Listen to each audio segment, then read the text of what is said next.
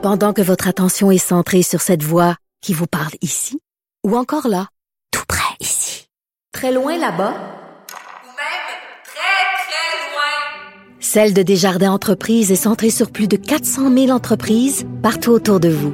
Depuis plus de 120 ans, nos équipes dédiées accompagnent les entrepreneurs d'ici à chaque étape pour qu'ils puissent rester centrés sur ce qui compte, la croissance de leur entreprise.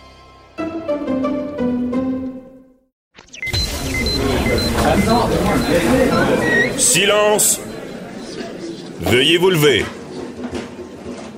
La cour présidée par l'honorable François-David Bernier est déclarée ouverte. Entrez dans les coulisses de la justice. Écoutez, vous serez pas jugé. Ils appellent à la barre les acteurs de l'actualité. Oui, votre honneur.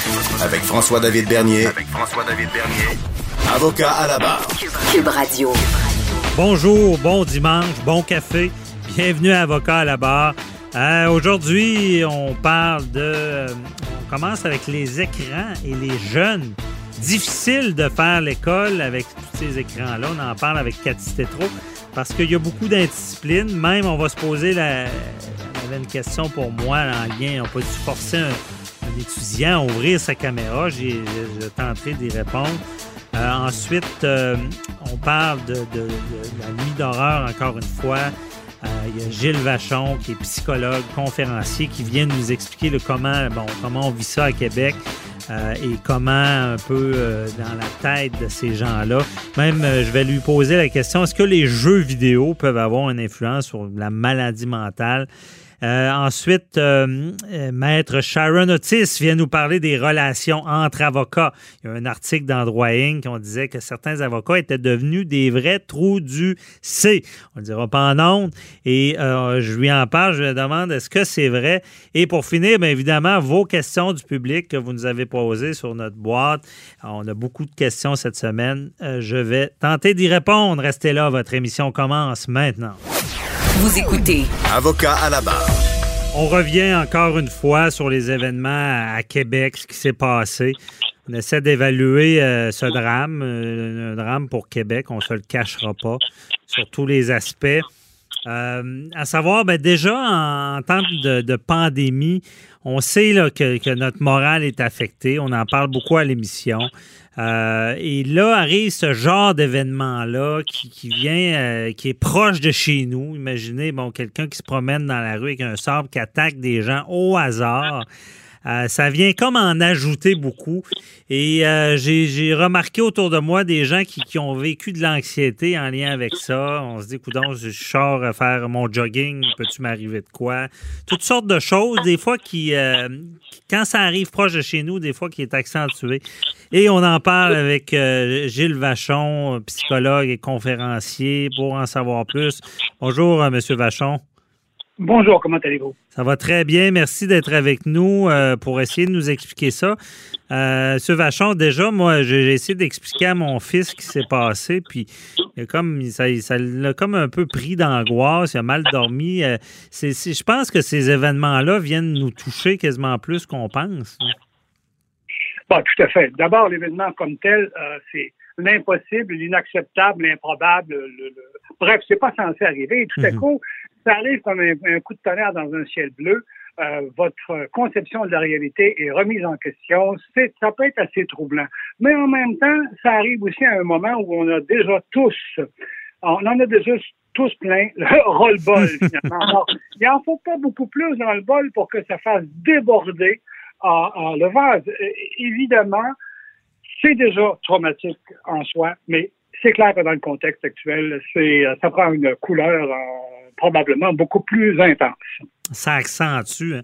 Parce que, je sais pas, je me trompe, M. Vachon, mais notre sécurité, là, tu sais, je veux dire, ha- habituellement, je pense, tu sais, dans des villes comme Québec, euh, on on n'a pas cette crainte-là d'être attaqué comme ça par hasard. Je veux dire, c'est pas quelque chose à, à quoi on pense en, en général. là.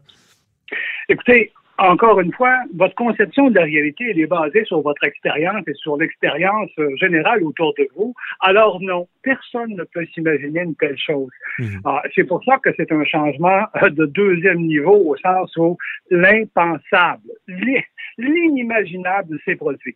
Maintenant, on soulève plein de questions à travers euh, cet événement-là.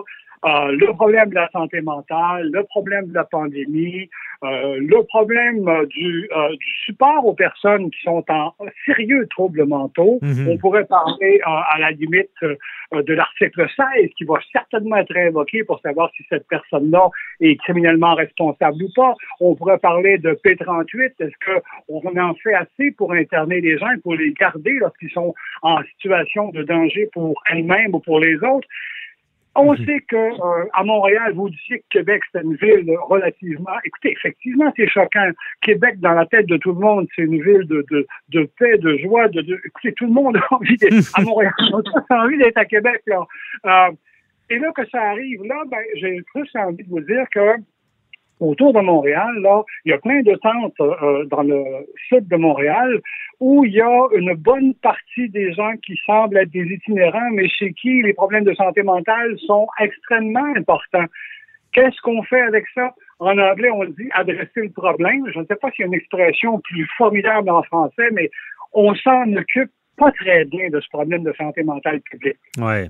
C'est certain, surtout dans le domaine judiciaire, on en parle souvent, euh, euh, est-ce qu'on a les moyens, vous parliez de P38, c'est ça, ça prend des, des, événements graves, un danger imminent, c'est pas fait pour prévenir.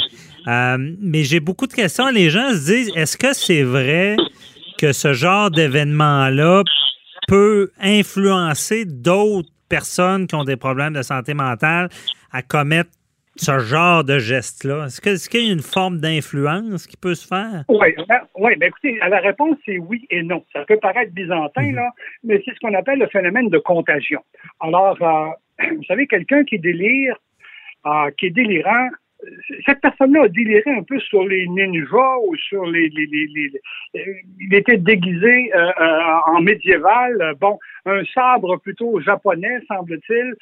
Vous savez, quelqu'un qui délire, il va délirer sur Dieu, sur le sexe ou sur des rôles euh, de personnes, des personnages incroyables. Je, je rappelais, euh, j'ai rappelé plusieurs fois dans des émissions, Aurora. Vous vous souvenez, en 2017, je pense, euh, je- non, de plus, ça fait plus longtemps que ça, 2012, je pense, juillet 2012, bonté divine de temps file. Euh, donc, Aurora, voilà qu'un gars profite du, de la projection du film de Batman pour incarner le rôle du Joker. Ouais, que le Joker, il arrive là avec une AR-15. De mémoire, c'était une AR-15. Il ouvre le feu, une des pires tueries aux États-Unis. Évidemment, il est psychotique. Euh, maintenant, quand on est psychotique, qu'on délire, on va délirer dans un contexte particulier. Je le disais aussi et je le répète, quand j'étais en psychiatrie, il y a très très longtemps, on ne dira pas le temps parce que ça va me faire paraître beaucoup plus que je le suis, en fait, je suis tout jeune. Euh, les gens déliraient encore sur euh, euh, des choses comme des micros dans la tête, à cause des soviétiques, il y avait encore la guerre froide. Ouais. Donc, on délire dans un contexte. C'est sûr qu'au 17e siècle, on délirait pas sur les micros dans la tête. On délirait beaucoup plus sur le bon Dieu et le diable. Donc, dans le cas qui nous occupe, les gens ont tendance à délirer sur des thèmes. Dans le cas d'Aurora, on délirait sur euh, Batman et sur euh, euh, euh, euh, le personnage que le type incarnait. Ouais. On a déliré sur... Euh, N'oubliez pas qu'on est le soir d'Halloween. hein. Il y a une symbolique là-dedans aussi. Là. Mhm. Non, Ah, c'est certain. Voilà, mon bonhomme, il, il se déguise, lui. Quelle est la part de l'Halloween dans tout ça? Il y en a deux, en fait.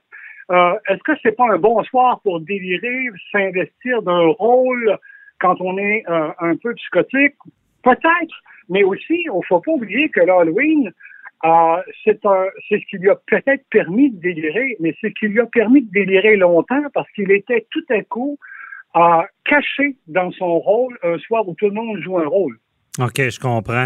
Mais le, le fait qu'il conduise là, de, de Montréal jusqu'à Québec, qu'il y avait un bidon d'essence dans sa voiture, ça fait pas qu'il euh, il, peut être en- dans une réalité parallèle, cette personne-là, une sorte de psychose. Tout à fait, Il, peut fait. être fonctionnel en n'étant pas dans la réalité, c'est tout ça? Absolument, absolument. OK. Tout à fait. OK, je comprends. Et euh, parce que, ce que ce que les gens veulent comprendre aussi, c'est euh, euh, la non-responsabilité criminelle, c'est pas automatique. Je veux dire, c'est pas parce que quelqu'un est fou euh, qui, qui commet des. On peut, penser à Rocco Magnotta, à Luca Rocco Magnotta, qui, qui a fait des folies là, à démembrer quelqu'un, mais il a été reconnu coupable quand même. Là, pour pour qu'il y ait la- l'article 16 là, de, la, de la maladie mentale, il faut quand même qu'il soit déconnecté de la réalité. Absolument, absolument. D'ailleurs, l'article est assez clair là-dessus. Hein, euh, pour que quelqu'un ne soit pas reconnu criminellement responsable, euh, que sa responsabilité donc euh, ne soit pas engagée, il faut qu'il ait des troubles mentaux, qu'il ait rendu incapable de juger de la nature ou de la qualité d'un acte. Mhm. Alors là, c'est là qu'on a tout un débat à savoir est-ce que cette personne était ou non euh, sous l'emprise euh, d'un délire psychotique au moment où. Parfois, c'est partiel, c'est pas à trancher au couteau. Vous parlez de. Vous parlez de Magnotta. Ben, Magnotta, même non psychotique, on s'entend qu'il n'était pas tout à fait euh, gentil, là. Non, non, non, c'est ça. Il, a été prouvé qu'il comprenait ce qu'il faisait, puis que c'était pour un- une autre motivation. Mais, euh, Monsieur Vachon, je vais vous poser la question. Une autre question qui revient toujours. Les gens se demandent. euh, euh, parce que, bon, on sait que des films d'horreur, bon, ça, ça peut peut-être influencer, mais les gens reviennent toujours à dire c'est le danger, c'est les jeux vidéo. Parce que dans un jeu vidéo, quelqu'un un jeune va jouer, il va prendre une épée, il va, il va frapper sur quelqu'un, il va tuer du monde, puis que euh, il peut prendre, euh, dé- délirer puis faire ça dans la réalité. Est-ce que ça a ce genre d'impact-là, les jeux vidéo?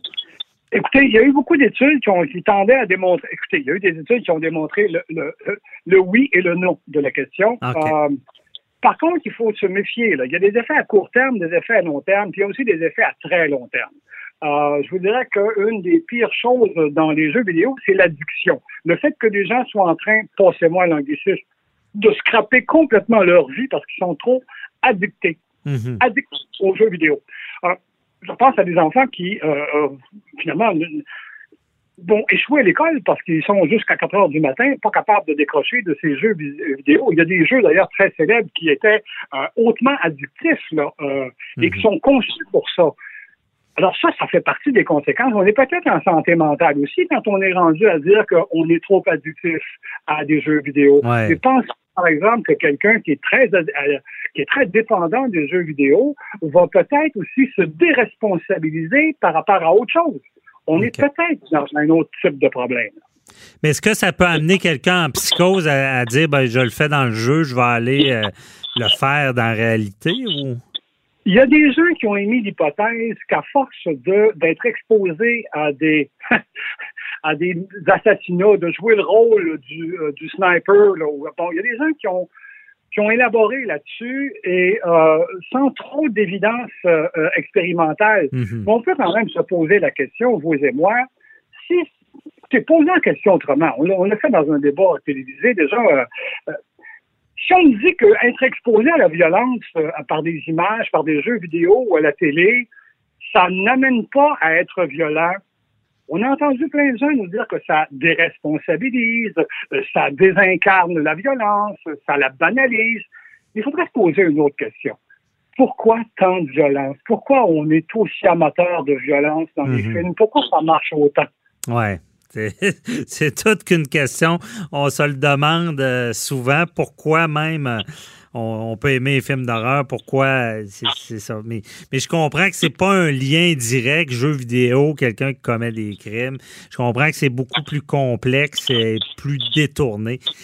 C'était tout le temps qu'on avait, euh, euh, Vachon, mais c'était très intéressant. Merci beaucoup de nous avoir expliqué un peu ce monde-là, de nous avoir fait comprendre. Bonne fin de journée. Au plaisir. Bye bye.